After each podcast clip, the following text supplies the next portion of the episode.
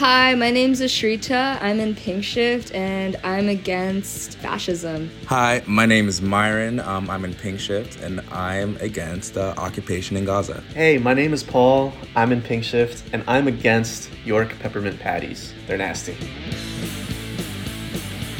Against, der Talk-Podcast für Unterhaltungen mit Haltung.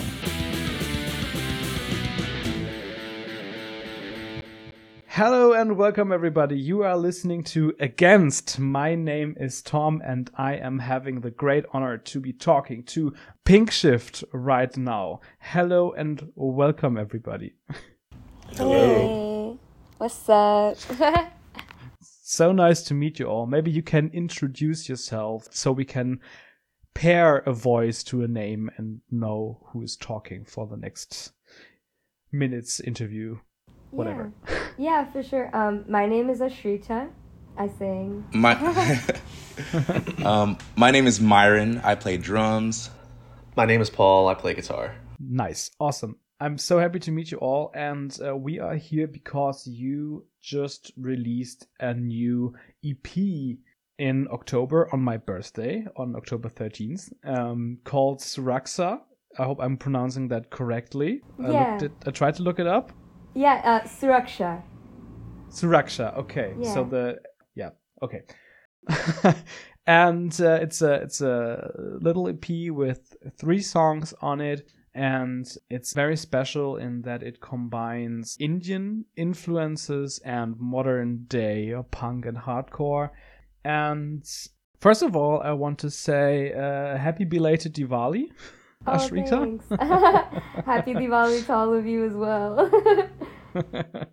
I just saw that on Instagram that you were able to celebrate with your family, and you wrote that you feel so whole, and it it sounded so beautiful. Uh, reading reading that, it was uh, very very very nice. And is that a feeling of being whole? Is that something that you also can find on Suraksha?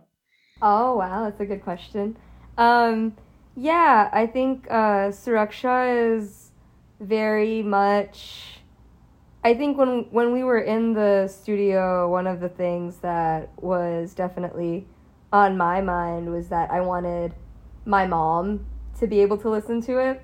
So I think that in that way, it it became very much for me personally i guess a, a very like family oriented uh, like for my family like it's for my family um, so it felt really good to be able to celebrate Diwali at home this year because normally i think november is a big touring season so Mhm. I, I wasn't able to be home last year and it's like not being home for christmas. It's you know it's like ah like okay.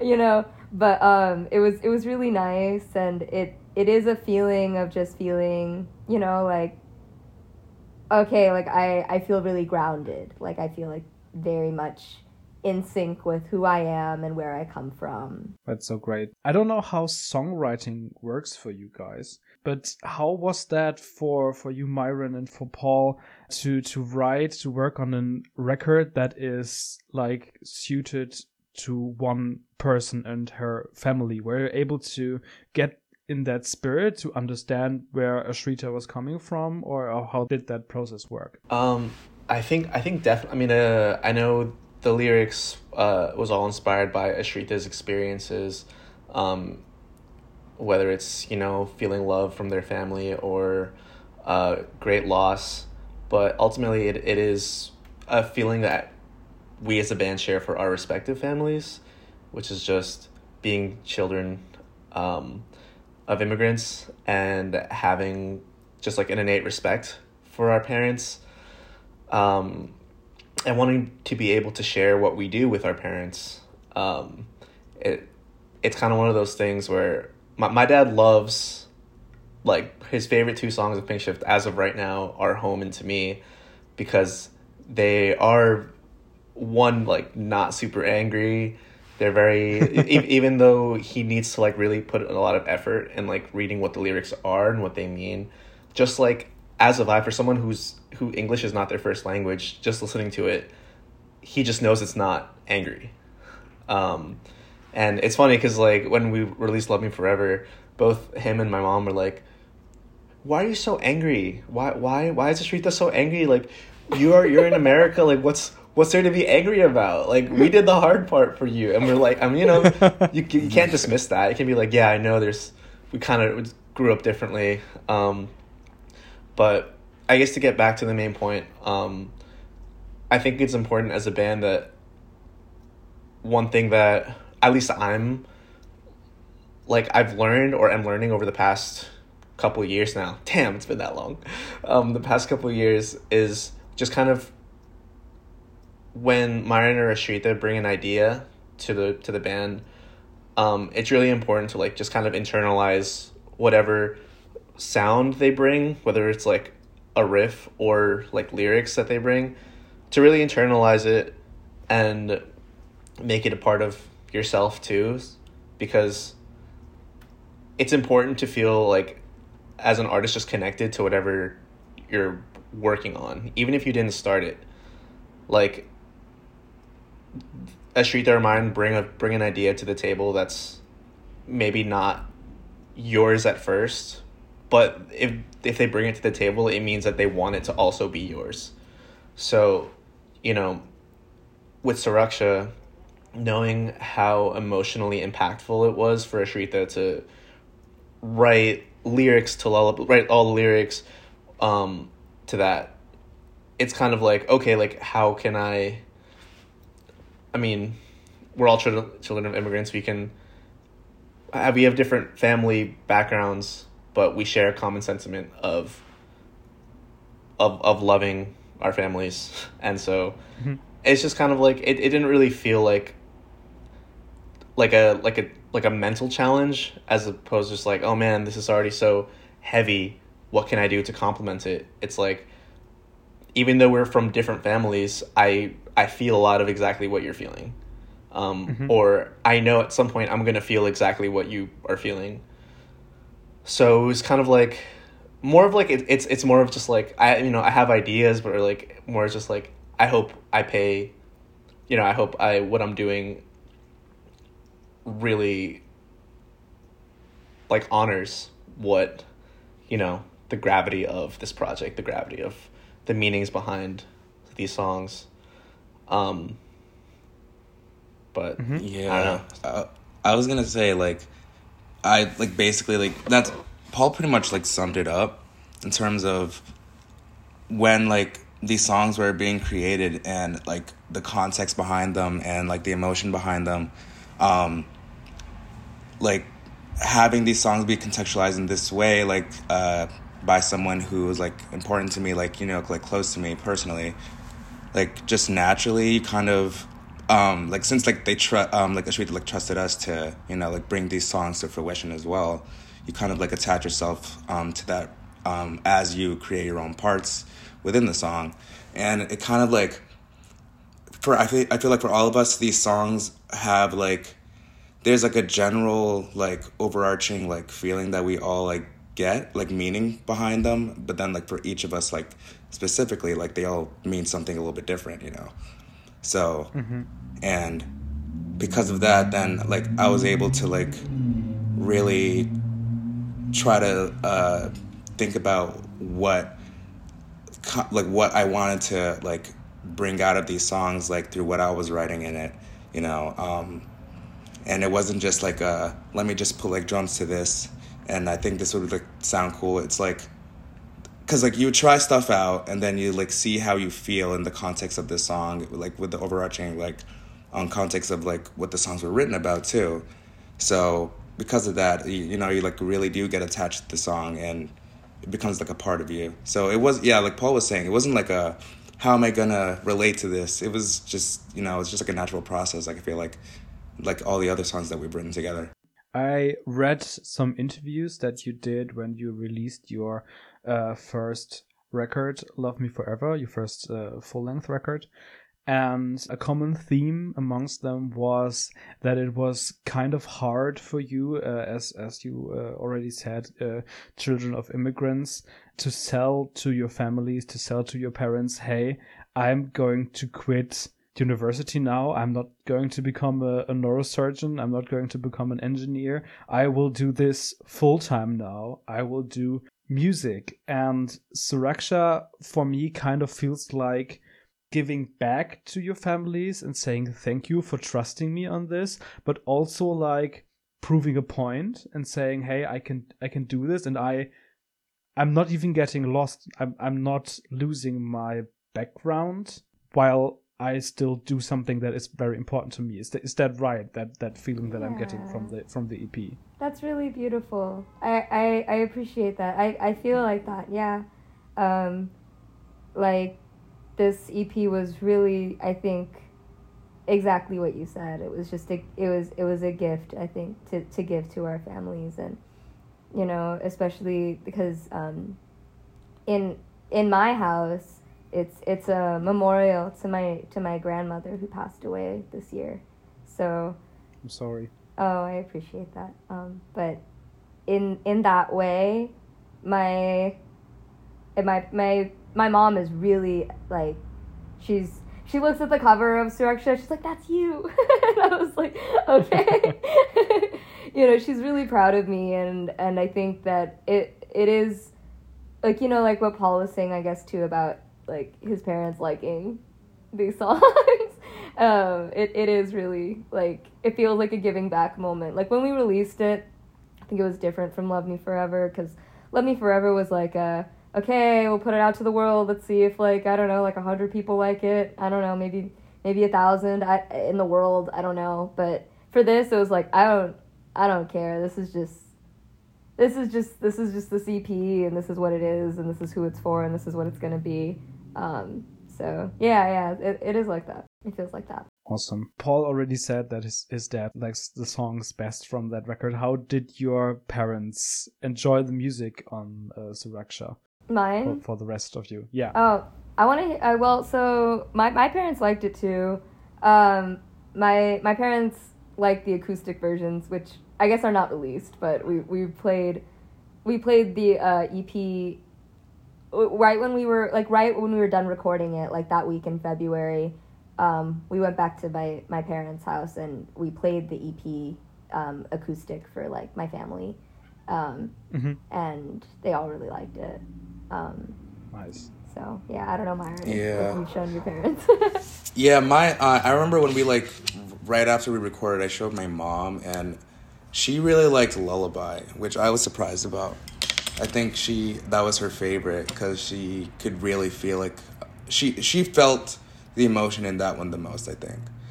Um, mm-hmm. That's really cool. So she was telling me, yeah, she really liked that one. I think my dad really likes to me, um, cause like he, I I can never tell, cause he will say like, yeah, that, like that's cool, like, and I know like he means it, but he doesn't like know how to like express why he likes music you know yeah i get that it's like i like i like the beat you know it's like that but um recently like last week i posted a video of me playing drums to to me and my dad said he saw it on instagram and he just like played it on loop um on the drive back from work. So i think he likes that song a lot. That's so cute. Yeah. Yeah that's he just really yeah he said he he said he just like put it on and because it's like an Instagram video and he didn't like change it. He could have, but he just like kept it on loop. and I'm like, all yeah. right, but yeah, I think I think he really likes that one. That's nice. That's so great. Yeah. It's funny yeah. though. Like I've also just been hearing that online from people too. Like, not just from me, but like just people like posting on Tumblr or whatever. They'll they'll be like, "Oh, I showed this to my mom, and I I was like, it was really weird, but she liked it." this is for That's parents so everywhere.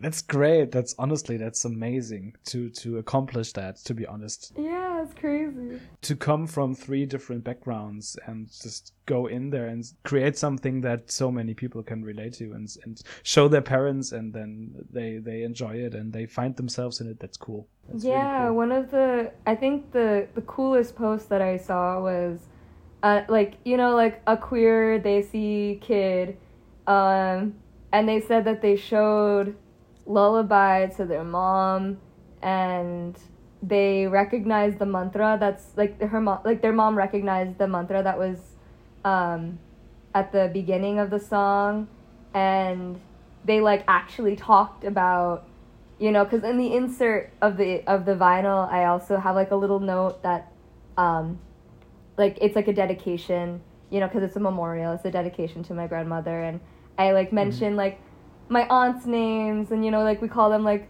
Mossy and all that stuff and they were, and they were like yeah like my mom saw that. Me and my mom saw that. We started talking about like our family and I was like that is so cool. Like Aw. I don't know. That was that was the coolest thing that I saw I think.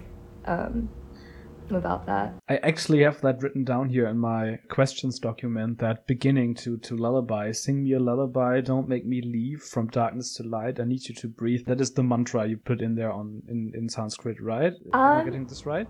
so the the, the like, there's a little poem I think in like the on top of the lyrics for each of the songs. Yeah. Um, but those poems are just in print. Those aren't on the record. So the mantra is um, in like the big text at the top. Um, it says like Brihadaraniya. Oh, I I, for, I can't pronounce it super well. Um, but it's from it's from like um like Vedic texts. Um, so it's a mantra that's at the beginning of um, a Vedic text, um, and it's it's kind of meant to be an introduction. Um, I don't have the record with me because I actually took my copy home and I gave it to my mom like over the weekend for Diwali. um, but uh, I the exact translation. There is like darkness to light um, in that translation as well. Um, and like there's this juxtaposition between life and mortality.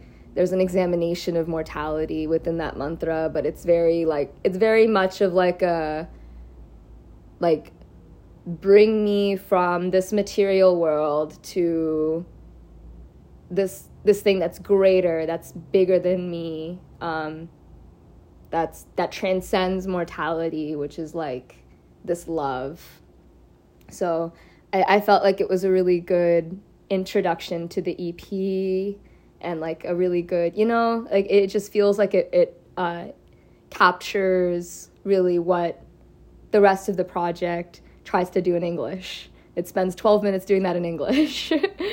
I, I think it's so interesting to see you as a whole as a band and if i compare that to how i experience bands like from previous generations like in the 90s or in the aughts or something becoming young punk bands there's so much difference in there because they were just like fooling around and living the high life and, and especially when they were famous and and uh, did well with with all their music they were very easygoing i feel. And what i am getting from this record and i will use a very terrible word right now um, i'm getting some some sort of maturity from from that record and and reflection. And as someone who is 24 and i think you're not much older or at the same age as, as i am i know that it's absolutely terrible to hear that word in any, any uh, proximity to oneself. But it feels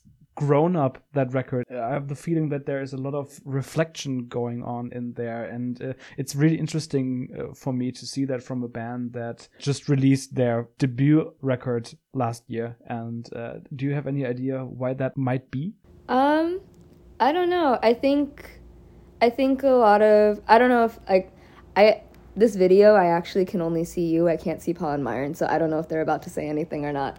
Um, I was gonna say um, like I think that punk is a, it's a really cool genre, but for the most part, it was really only available to a specific type of person.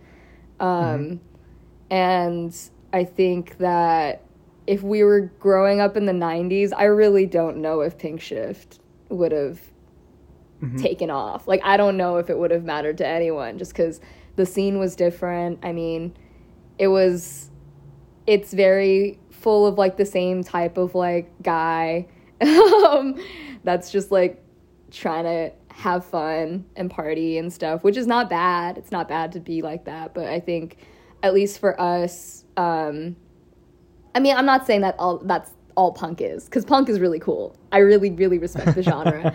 um, but I think we just have different experiences um, coming Yeah. into like making music and there's just like like Paul said like our parents are immigrants.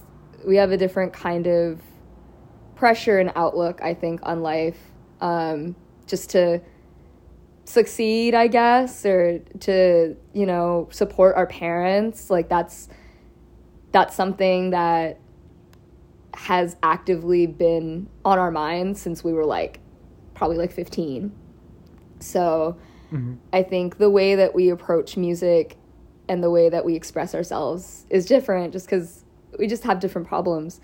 Um, I don't know if that ties into maturity at all, but I, I think that in terms of like being different, it's just we have different experiences and experiences are everything, you know, when when when you're making music, it's all about I think like whenever someone makes a song, it's all about them. You know, it's it's all about the people who are making it, and it's it's like the deepest and most intimate and vulnerable way to understand a person is through the art that they create. So I think that we just have a lot to say.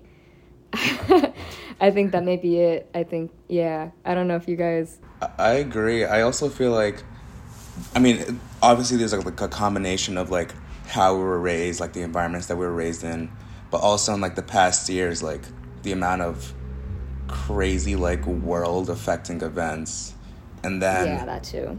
also being in a band, at least for me, like has, you know, kind of started like a lot of growth that I, I feel like I wouldn't have been able or like cared less to try to actually like address um, if I hadn't been in a band, you know, like in the past like year and a half, um, even.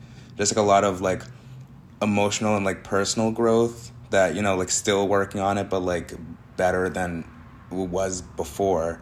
Um and then like musical growth like again like for me as i like learn and like get better and appreciate certain things and certain aspects of like you know like percussion and then you know like learning try to like learn guitar and getting more familiar with like the world in general um that brings about like a more refined sound and um also because like you know you can do uh you, you can like characterize certain sounds as like mature or not which is like not really like fair. Like some people just Yeah. like to play a certain way you know which is fine. But like i know for me in terms of like my playing what i would immediately go for now is not what i would have immediately immediately gone for like two years ago you know and that kind of mm-hmm. like just also just I know the songs are like different by nature, but also you could just like look at like our first album to like Suraksha or like Saccharine to like Love Me Forever. Just a natural progression. That makes sense. Yeah. Yeah. and and then you in all of that insecurity of the the world going ape shit Yeah. Right. Yeah, it's it's like like Love Me Forever. Love Me Forever was written during the global pandemic. yeah exactly Like, that was that was a crazy thing. We were all we had all graduated college basically during that pandemic and were thrown into a non-existent workforce.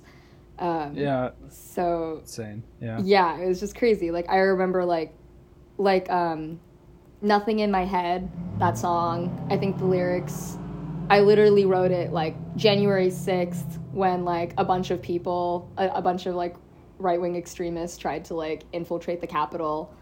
yeah yeah yeah Wow. Like- yeah that was I think incredible that was like the week that I wrote the lyrics to that song.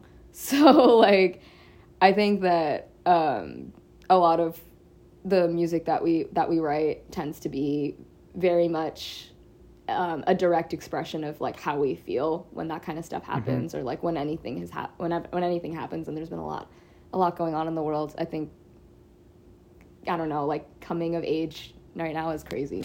Not only in the world but also like for you personally that has to be have been uh the most intense experience just out of nowhere being thrown into that music industry lifestyle and world and and just having to cope with that during a pandemic while just coming out of college uh, that is i can't even imagine how that has to feel basically.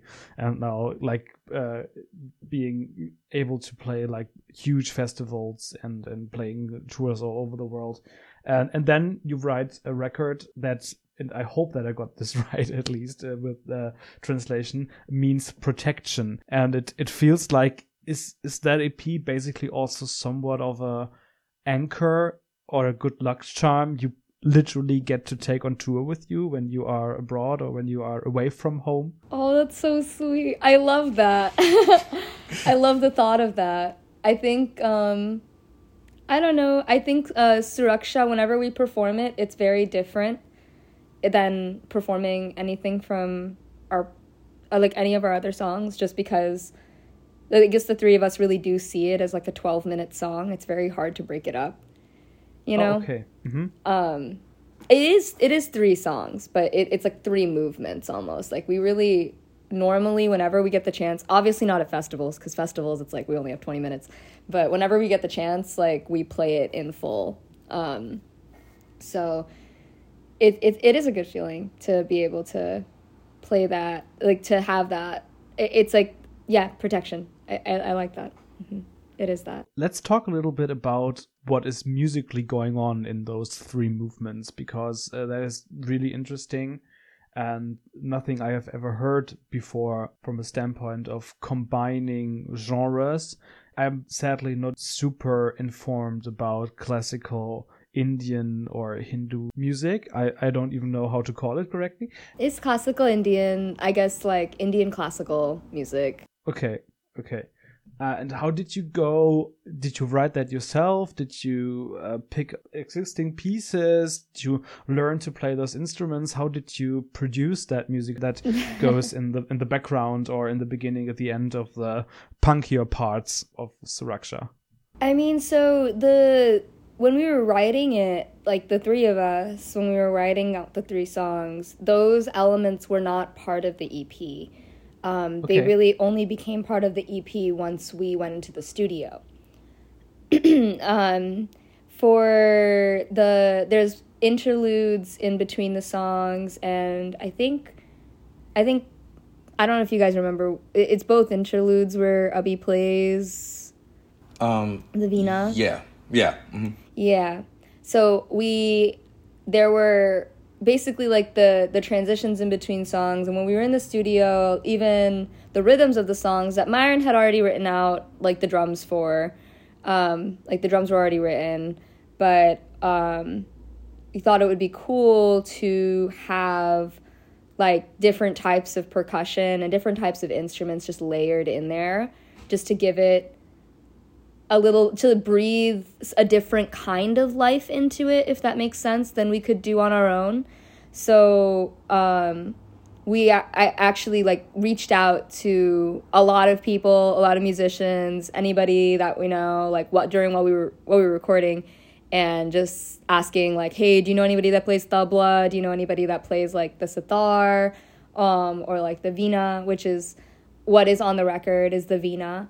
um, mm-hmm and we had like three three friends um, and their their names are listed on the EP as well but Abhi Abhi Nitesh she played the the Veena in between the interludes and um, the person who played tabla his name is Anirudh. He is like close to us but he's like we just got on a call with him and like Myron and him also just like talked out rhythms and stuff like that. Yeah. Um and same thing with uh, Sapan, who played the dhol in Home. Yeah, I was gonna say it was like really cool because I got to work with both um, Anirudh and Sapan uh, to like create uh, to see like what kind of like grooves and rhythms like on dhol and um, tabla would like work best. Um, because like the dhol pattern in like home isn't like a classical like pattern that would be used in like Indian classical music.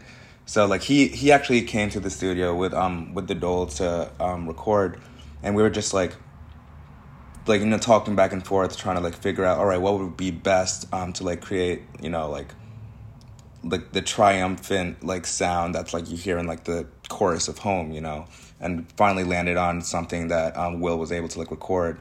Um, and with the tabla, um, actually um, he like sent a bunch of recordings of himself uh, like playing because um, he has like his own stu- his home studio and stuff.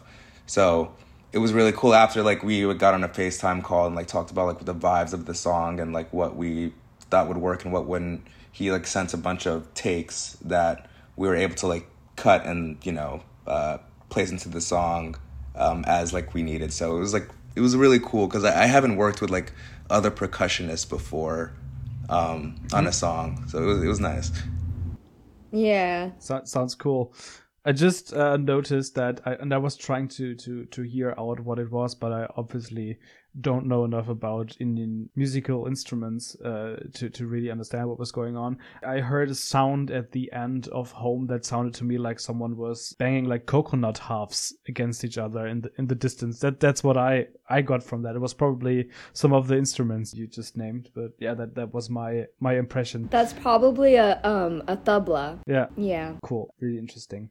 Um, I definitely want to talk more about the artwork for the record. I might be going out on a limb here, but I think looking at that picture, looking at that painting artwork that is on the cover, that might be the prettiest record I've ever witnessed in the existence of humankind. I don't know. It's it's incredible. Thank it's you. so colorful. And I, I watched, I think, uh, Ashrita, you did a little Insta live to explain Yeah. uh, s some of the motives, and I know that the the uh, stars in the eyes are like reflect back and, and follow you when you look at it from different angles, and it's really cute. And then you have those little corners with the motives of like mangoes and chili, and I think a tiger and dove or something. Um, and uh, I think I have to name the artist who did it. I, I wrote it down. She's called Kush at Yeah. Kushia Anya on Instagram. Uh, I think we should should uh, Definitely. get that name out. Yeah, Yeah. shout out to her. Um, Yeah, can she- you can yeah. you yeah sorry can you can you talk a little bit about how you put that all together and that process was of making that beautiful artwork? Yeah, I mean, Kush nailed it. Like she she did the whole album packaging, like the whole like the like the stamp on the in the middle and like the inserts and everything. She put that together too and um she actually um she's based in the UK. Um and she's uh like a South Asian fusion artist, like visual artist. So she I've been a fan of hers for like a while, like years. Um, I actually have a big painting of hers in my living room. I don't know if you see it, Oh, nice. Yes. but yeah, like I I I got I bought that and I paid for the shipping and everything because I've loved her art for so long nice. um, and reached out to her like kind of on a whim because she's one of my favorite artists um, and she actually was she responded and she was down to to like work with me on it.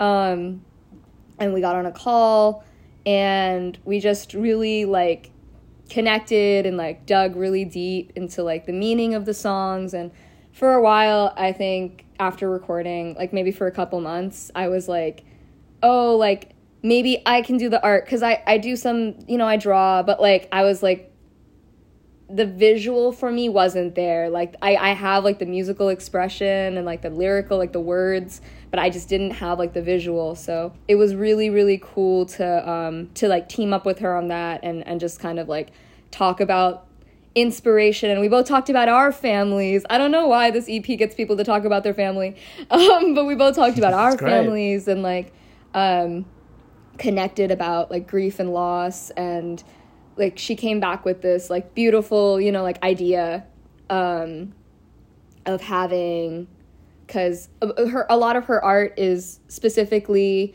um molded around or uh, the motif in a lot of her art is is like strong women um in like uh and she does indian classical traditional type like styles but with like bright vibrant colors that make it seem like make it look really modern. Um so i was like i don't want you to like paint my grandmother on this but like i think that it would be really it would be really cool to have um something because you know when you're making a memorial piece i feel like it's very i really want that to be like protected. Like it is like it's very you know i don't want you know like um evil eye. I want to like you know prevent that. So i think the idea of suraksha being this person with like such like a an intense like but calming kind of stare. It's very mm-hmm. much like protective but kind and warm and like it it feels like someone that that can really it like she's everywhere you know it's like just there. And i think that we really connected on that idea. Um, and then like the flowers and stuff and, and like the little motifs here and there they all have a lot of meaning because those are like a lot of meaning behind again like the memorial piece of this. Like my grandmother loved to garden um, like mangoes and and stuff. Like mangoes are like for me it's like that's india. Like the parrot and the and the chili peppers are like i mean i i went into explaining all of it in the in the video as well but you know the my my uh, mom grew up with like a parrot for like 30 years mm-hmm. and this parrot would only eat chili peppers um, so like that reminds me of home and just a lot of the idea of like the ether and like all of these like personalities and spirits and like and colors and all this stuff like it, it feels very much like a universe um, in the artwork so um, that i was so happy with how that turned out and i feel like it, it's so true to the spirit of of the songs as well it's definitely beautifully done i have a follow-up question about the element in the top left corner of the cover because i heard so much about Indian mangoes. I, I, think there is a, a poem written about that. I heard people saying it's it's divine. What is so special about Indian mangoes? And they taste so good. no mango tastes better than an Indian mango to me at least. They're very sweet. Um, but mangoes have also a lot of like cultural and religious significance to like okay. the continent and I think like like in in general like hindu culture hindustani culture like you know like i don't know like um there's a lot of like mythology surrounding like mangoes like mm-hmm. um like hanuman saw the sun in the, like uh, the sun in the sky and like thought it was a mango so he flew up towards it like those are like stories and myths and stuff um, that are pretty ancient um, so I, that it just it's very culturally tied i think um, to India, not even just like Hindu culture, I think like Indian culture, like everybody loves mangoes. Like um, there's so many religions and people in India who all this is like a big uniting factor. It's just Indian mangoes. It's a huge deal. nice. Okay, I want to pull Myron and Paul uh, into the conversation yes. again, maybe a little bit. um, you talked in interviews a lot about your your background coming from college and everything, but uh, what I think does not get talked about enough is how did you get into this kind of music actually how did you fell in love with punk with with rock with uh, grunge how is your your musical background i don't read enough about that i want to hear more yes i mean i think for me it was like it was as uh it was as simple as just like one of my cousins showed me Green Day as a kid. Like nice. I think I was like five years old, and I was just became an obsession for me. Um, and it was all I could talk about to like my parents as like a six year old. Um, and I talked about it nonstop. That my aunt, um, who doesn't know much about, I think like, I guess the music world that well that much either. She just like went online and googled like Green Day tickets, and was like, "This is a good gift for a, a seven year old." Um, and got a couple of nice. Green Day. Yeah, no, no. She she gave tickets to, to me and my parents um, for like uh, Green Day's like American Idiot tour. Um, yeah, oh, so I was like, yeah, it was in two thousand five. Uh, so that was my first concert, um, seeing uh, Green Day's um, American Idiot tour, and I just like I think that just like catalyzed it. After that, I was like, it only fueled an obsession even more. I like begged my parents to get me a guitar. Um, I got my first acoustic guitar shortly after that. Um, and I think I don't know like what it was about like that that kind of like drew me to it because I mean even now like um I'm not the biggest lyricist and when I listen to music for the first time um I mean as I got older like ly- like lyrics or something that I definitely um just have such a heavy weight when I when I when it comes to like my favorite records. But as a kid, I wasn't like listening to like what they were saying. It was just the sound, like how aggressive and powerful these like three people on stage like what it's just like these three people on stage making this entire stadium like like what is this what is going on. It was just um it was it was just the sound of that that I don't know what what it is about it spoke to me but um it did. And ever ever since then just Green Day Green Day catalyzed it. And I I think we're playing on Green Day's day at, in at Yeah. Rock Am Ring Yup. Rock Am oh, Park yes, nice. Yup. Maybe you can meet them. Perfect. that'd be, That'd be yo maybe That would be that would be very crazy Fingers crossed. You would get really well along with my girlfriend. She's one of the biggest Green Day fans I know, and uh, she she had the same experience as you did, and she went to her first Green Day concert when she was eight or something. That's and, uh, crazy. yeah, That's a crazy like first concert for like a child, like a, almost like not even Isn't an it? Adolescent. You're like Yeah. still a baby. it was one of my first concerts where I went to alone as well, Green Day in Cologne. But I was like 16, so that's Uh-huh. it's a different experience then. But yeah, That's- yeah, that's it's uh, it's really cool. Mm-hmm. We just spent way too much money on getting to see them in in the Netherlands. Oh, yeah, I, I'm, I really want to pick up tickets for the this tour they're announcing next year because they're celebrating 20 years of um of American Idiot and of Dookie. Yeah, So I'm just Oh, like, that's damn, gonna be it's huge. That's crazy. Probably be like a three hour set. yeah. That's that's I, I hope they play. My my girlfriend's favorite song is "Extraordinary Girl," Ah, and I, Beautiful. I'm I'm so hoping for uh for her to get to listen to that because she never she went to lots of Green Day shows and they never play it. I, maybe they will play it now. they have We to. They're know. going to. I hope so. yeah, that that would be so so cool. She would Mm-hmm. be she would be so incredibly happy. I know that. But yeah, really really cool.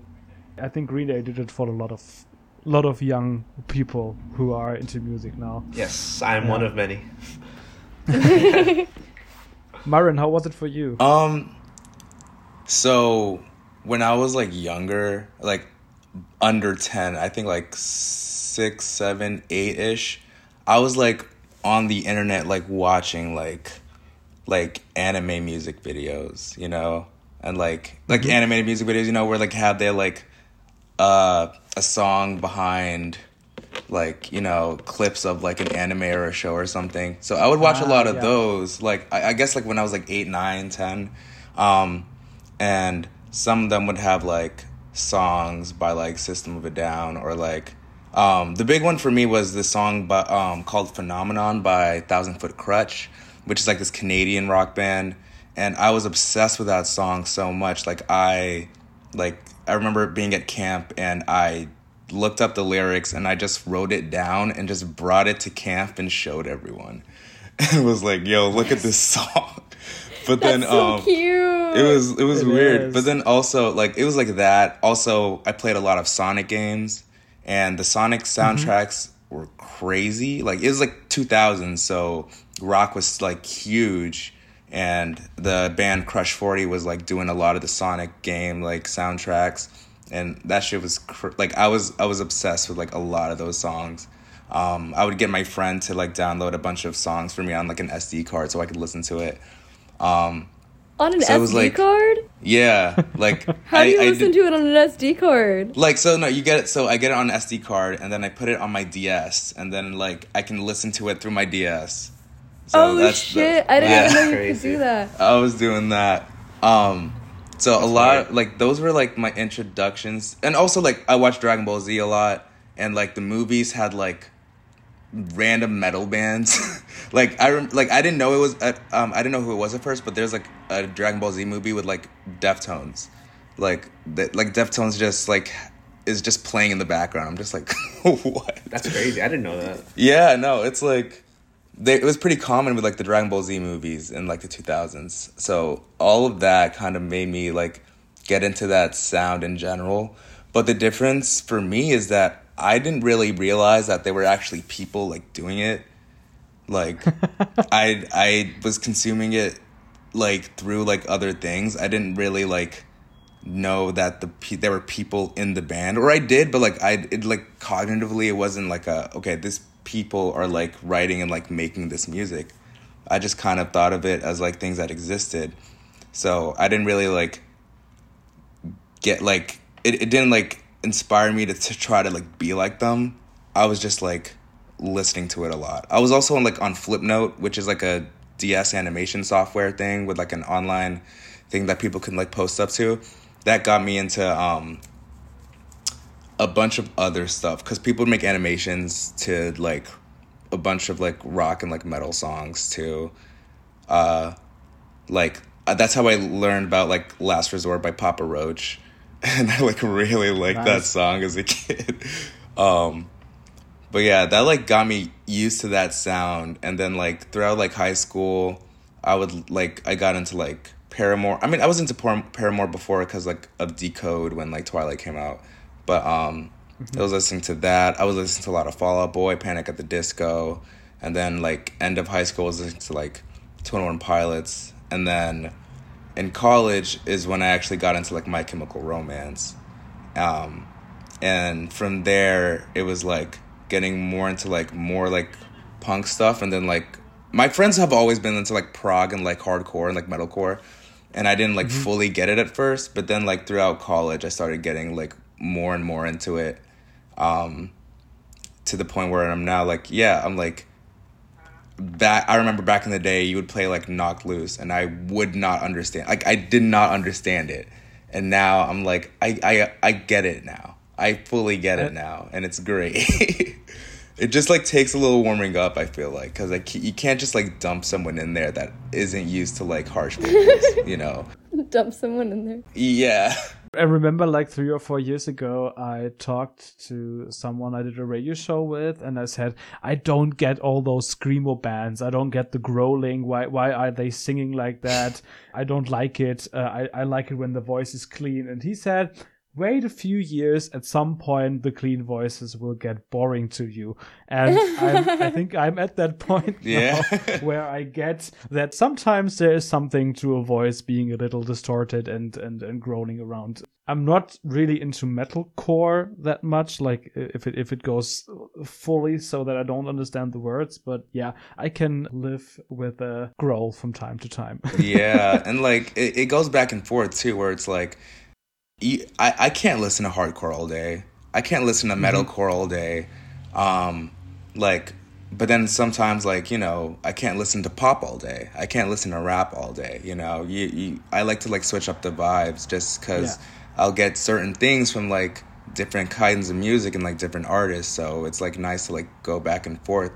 Um and i i don't know like as you like learn more about the genres and also just like what it takes to make that kind of music you know like instrumentally and vocally you like start to appreciate it more. So whenever you do hear something new that is like you know very like aggressive and you're just like whoa how did they do that? Or like wow they were like really mm-hmm. good at that you know? Instead of what where it's before it's like they're just screaming i don't get it. It's all distortion. I don't get it you know and I especially love when bands think outside of the box and really. I'm I'm like you. I can't listen to the same stuff all day, and I don't like listening to the uh, thousands pop punk band doing the same thing or a skate punk band doing the same thing. But I appreciate when bands think outside of the box and mix things up and and make new things from different genres and combine rap and metal or combine I, I don't know like Skindred combine reggae Mm-hmm. Yeah, metal yeah. or like electro and punk and and stuff like that that's that's really nice and so did you with like in classical Indian music and and, and punk somewhat that that's also really cool I guess so. I don't know. I listened to my favorite album growing up was Return of Saturn by No Doubt. I was I very Okay. much loved pop music. I, I still love Yeah. pop music. I fair yeah. I also just like even with Nirvana, my favorite album by them is is um is Nevermind. So, but I also like Alice in Chains and stuff. So I guess that's that's my influence. But I love pop music. Pop music is good. It is. This is the reason it's so popular. It's Exactly. it sounds good. Nevermind was the first vinyl I ever bought. I Yeah, ever got. Yeah. that's Nice. cool. I think So- mine so- was uh, Arctic Monkeys. Nice. Nir- Nirvana basically was my Green Day. So that, that's that's my game. Me too. Oh, yeah. I never saw them, but they were like my Green Day. No, yeah, that is the pity of our generation. yeah. Uh, it was entirely too too early for us by, by ten years or something. Yeah. yeah. Sad. Yeah, missed them closely, but missed them. Yeah. Uh, I, I still can't get over that Nintendo DS reference. That's Neither so can I. That's so crazy. I never It's knew. so specific to our generation. That's yeah. I never knew anyone who did that. I did that's that so all cool. the time. It- It's funny because like like 'cause- on on the DS you could also um like while you're listening to the music, there's like the thing where you can like mess with the sound of it, like you can like speed it up and slow it down and shit. So I would do that, but also I would just like yeah, but also I would just like listen to the songs, and they're all different quality because they're all ripped off some website.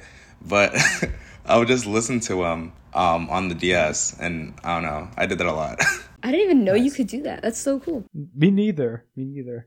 Um, Ashrita, if it's fine with you, if you're comfortable as a person who is struggling or like uh, exploring themselves with uh, questions of gender right now, I would love to learn a little bit about your journey on coming out as uh, non-binary and and going with they them. Uh, just if you're comfortable sharing something Yeah. about that. Oh yeah. I mean, honestly, it's always a work in progress. I feel like I feel that. Yeah, you know, I, I, I really feel like it's just about trying whatever feels good or trying out whatever, you know, like makes you feel really confident. And like, I think it's hard to do that at first because obviously we're all very much like strapped by society.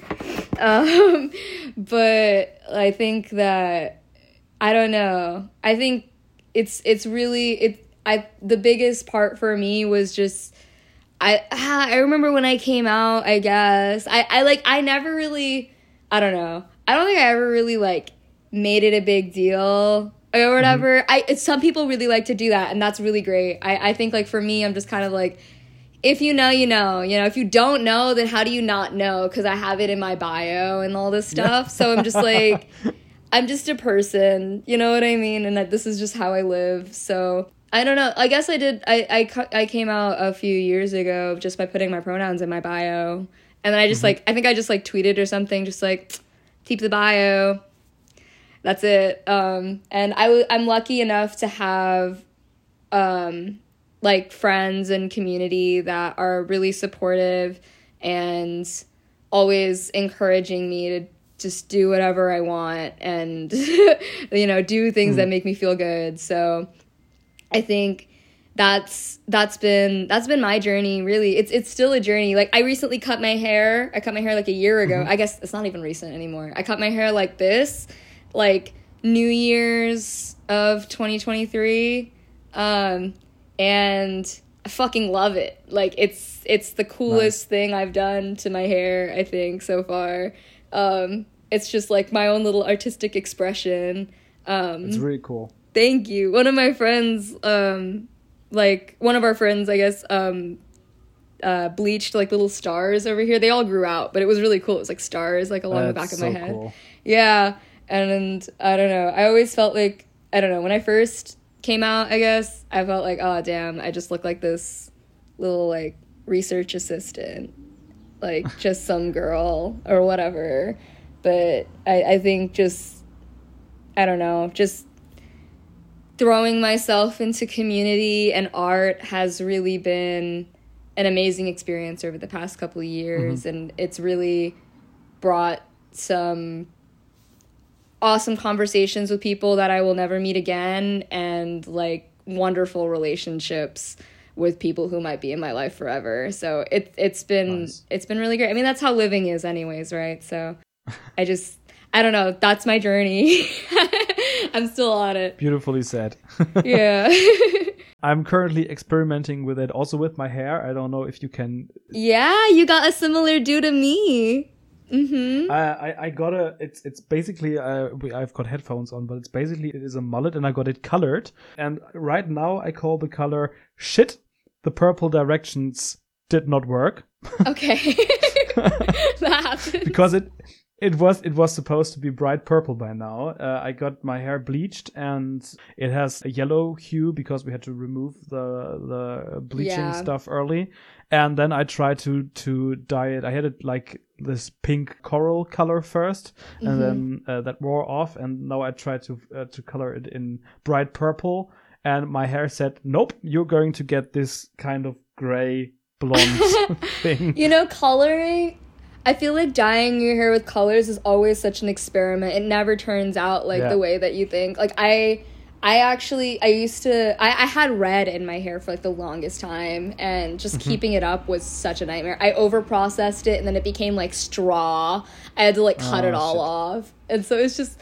I think it's just like it goes in between. Also, like going to get my hair cut because it was really long. For like, I was like, I want it all cut off. Like, I want it short. Yeah. And they were like, okay. Yeah. They gave me like a bob, and I was like, that's not it. Like, that is not not what I want.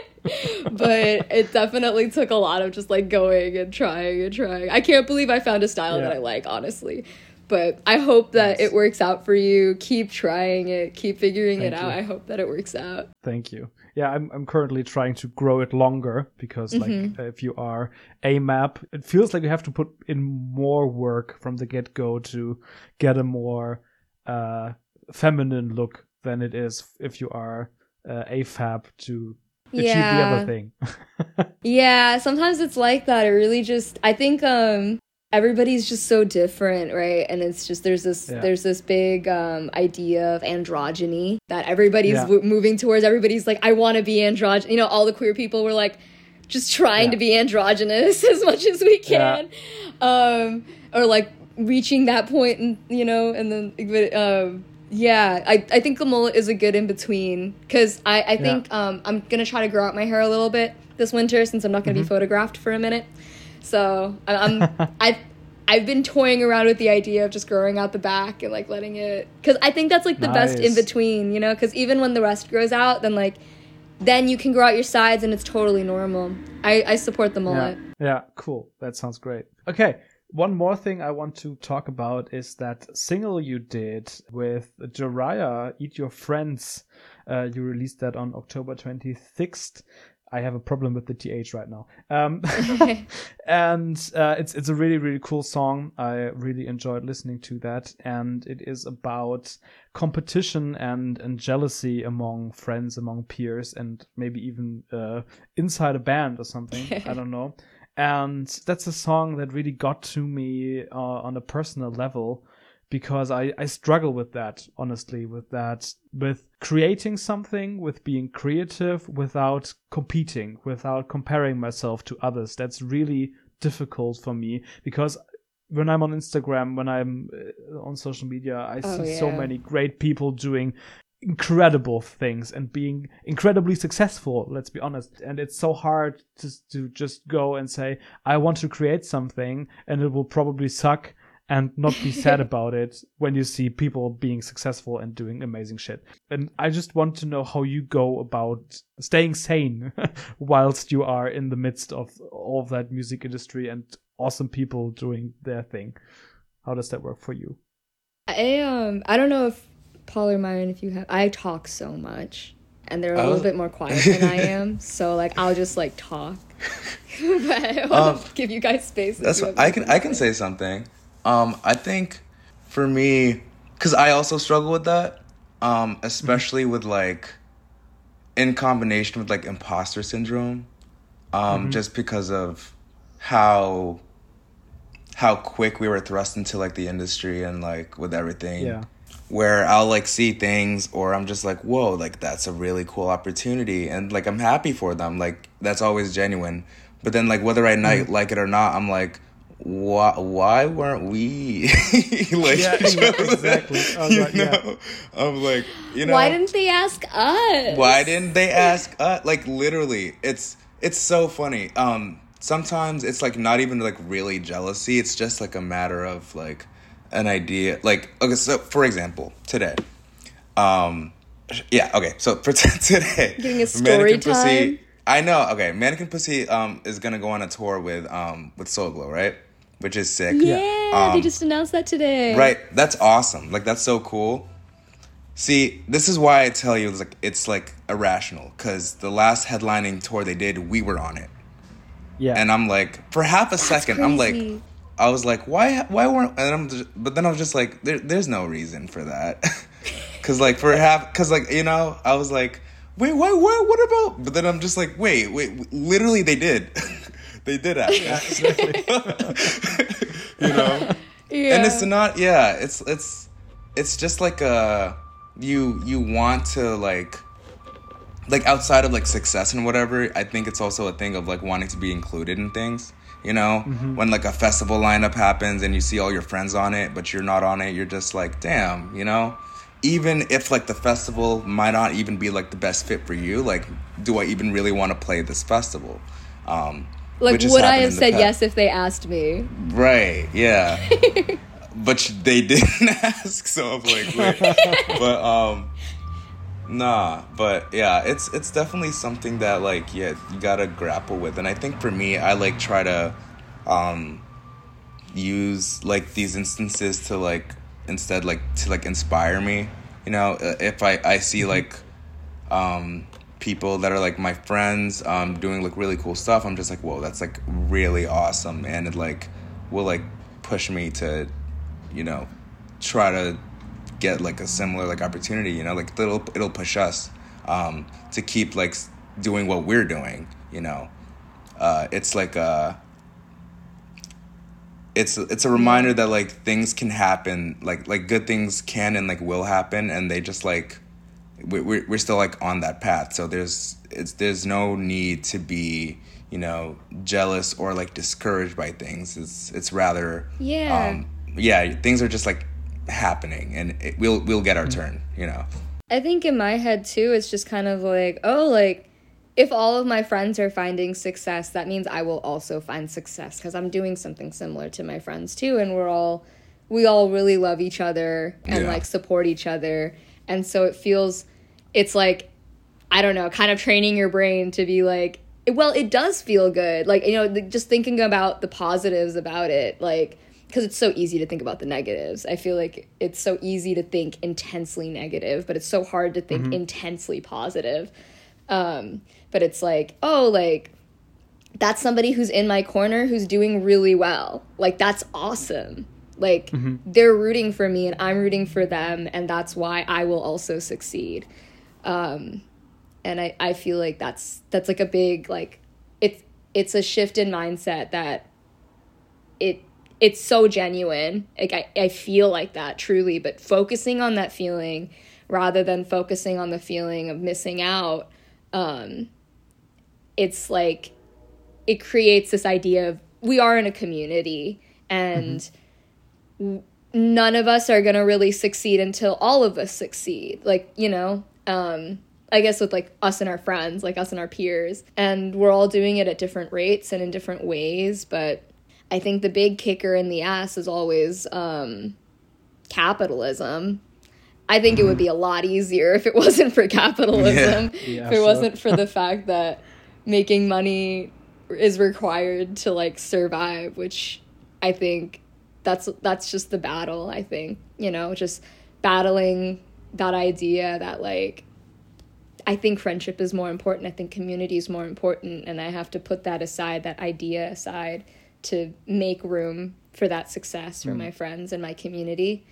Um, and then it'll it'll follow for me too, you know? I'll yeah just just keep going at it and you know, keep rooting for everybody who I love and admire um, in the same way and they'll do the same thing for me and we'll build a beautiful community together. Yeah, that's really important also with the context of us coming from a school that was extremely cutthroat and like Yes. people yeah, like I hate That's important context. yeah.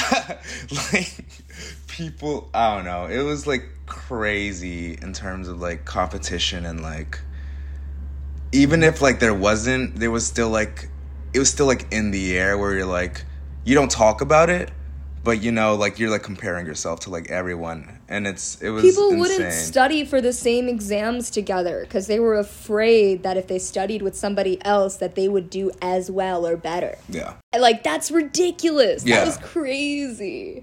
Um, to be in that environment for four years, like as an eighteen to twenty two year old, like Uh-huh.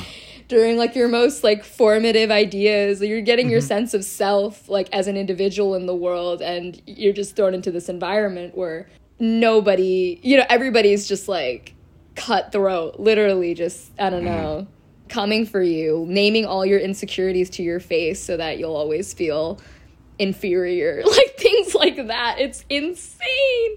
yeah. So we don't want to go back so to that. im- it's so important I think to to consciously take steps to move away from that. Otherwise it it'll just it'll just sit and like you know, it'll it'll ruin your relationships, I think. It'll ruin our the good things that we have.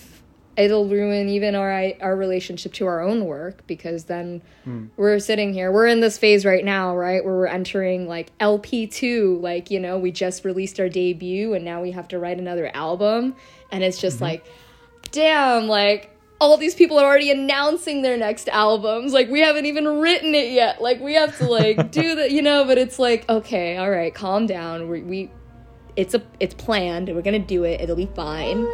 Um, and just I don't know, being okay with the fact that everybody's doing all this cool stuff because if not excited and like so happy about the fact that everybody's doing all this cool stuff because that means there's cool stuff in the area where we want to be, you know? Mhm, Nice. I feel like it's incredibly powerful to actually stand up against that pressure that society puts on you and especially maybe that that university or that college puts on you to compete and to be better and to be capitalistic and productive I hate productivity Oh my gosh. uh, yeah. and and like yeah that that's it's incredibly powerful to do that especially as young as you were or as young as we are to to sense that this is wrong. And i think that is something that is uh really going on with a lot of gen z people who just are fed up and, and just feel that it doesn't work anymore that like this hustle culture is not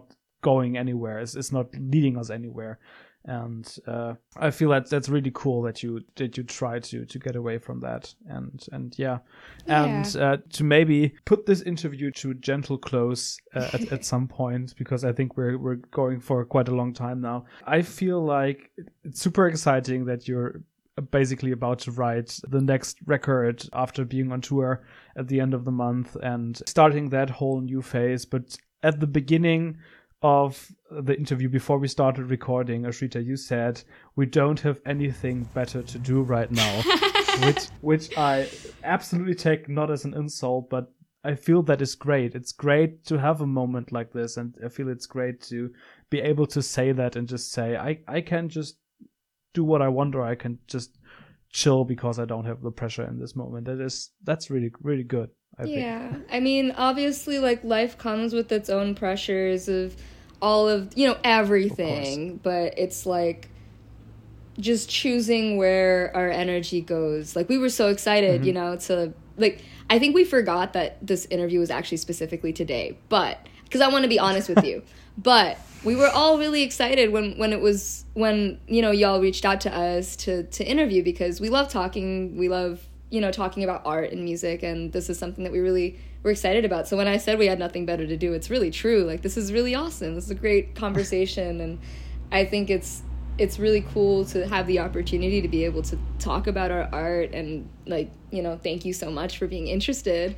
And you know it, it's been it's been really great. Like i don't know. So we you know we're gonna be going into album two with you know the same thing. Like we're just this is we truly have nothing better to do. Like this is the best thing that we could possibly be doing right now is you know writing our writing our next album and getting together and seeing where we're at because we've been touring a lot since we last practiced consistently so you know just seeing the things that we've learned and picked up and putting that into something new and just moving forward with it we're really excited about that That's absolutely beautiful. And I don't think we can end this interview on a better note than that. Thank you so, so much for taking the time. This uh, felt truly special. I will hold this in my heart, this interview, because that was really nice. Thank you for taking the time and, and for being so nice to me and, and everything. And Of course. Thank you for having us.